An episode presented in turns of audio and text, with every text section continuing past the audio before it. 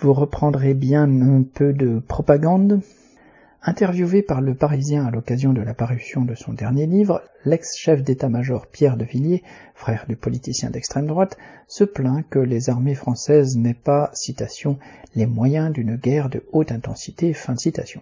On n'en attendait pas moins d'un général et il réclame un budget 2023 qui aille, citation, bien au-delà des 3 milliards d'euros d'augmentation prévue, fin de citation.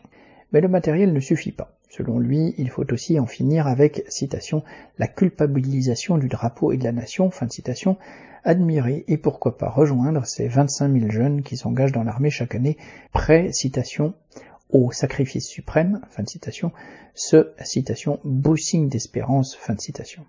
Il paraît que le livre se veut une lettre à la jeunesse. Celle-ci appréciera sûrement l'avenir radieux de chair à canon que De Villiers voudrait lui offrir. SM.